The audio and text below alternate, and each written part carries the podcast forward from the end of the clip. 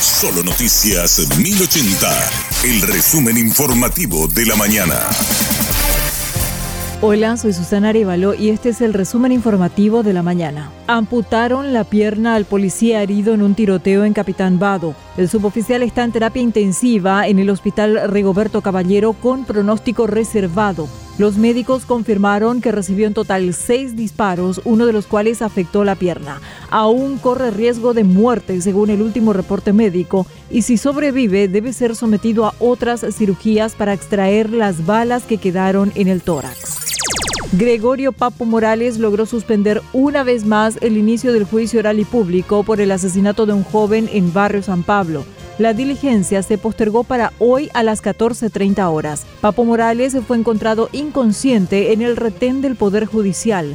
Edelira Insemblante, representante legal de la familia de la víctima, pedirá un informe médico sobre qué tipo de sustancias consume el procesado. Él está en el retén, está en una situación que supuestamente impediría la presencia material del mismo porque está dormido. Repito, en este sentido no es normal que una persona duerma de esta forma.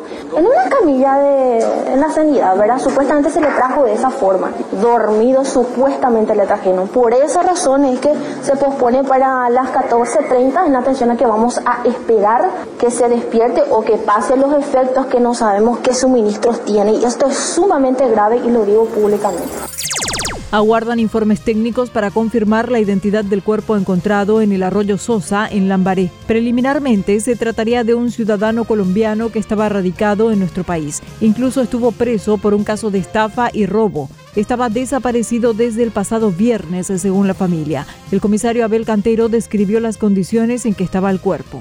Según el diagnóstico del médico forense, el cuerpo fue sometido a violencia, tiene, según estaba recibiendo el médico, tiene algunas lesiones en la mano, también tiene lesiones en la zona del pecho, lesiones contusas, y según mencionó el médico, la causa de muerte sería asfixia. Está muy eh, descompuesto el cuerpo, eso es que eh, solamente eh, a través de un tatuaje que tenía, los familiares aportaron esos datos y coincide esos datos. Entonces, esa es la, la información que ayer obtuvimos y que nos hace presumir de que estamos hablando de, de esta persona.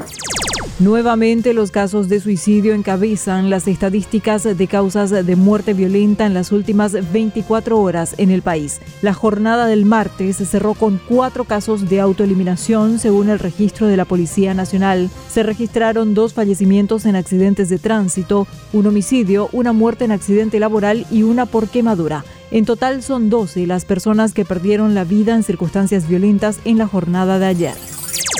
Un incendio en un salón de eventos durante una boda en Irak dejó más de 100 muertos y 150 heridos. El salón colapsó debido al fuego, según reportan medios estatales. El incendio comenzó por el uso de fuegos artificiales dentro del salón, dijeron los bomberos. El espacio estaba construido con materiales altamente inflamables, lo que contribuyó a la rápida expansión de las llamas.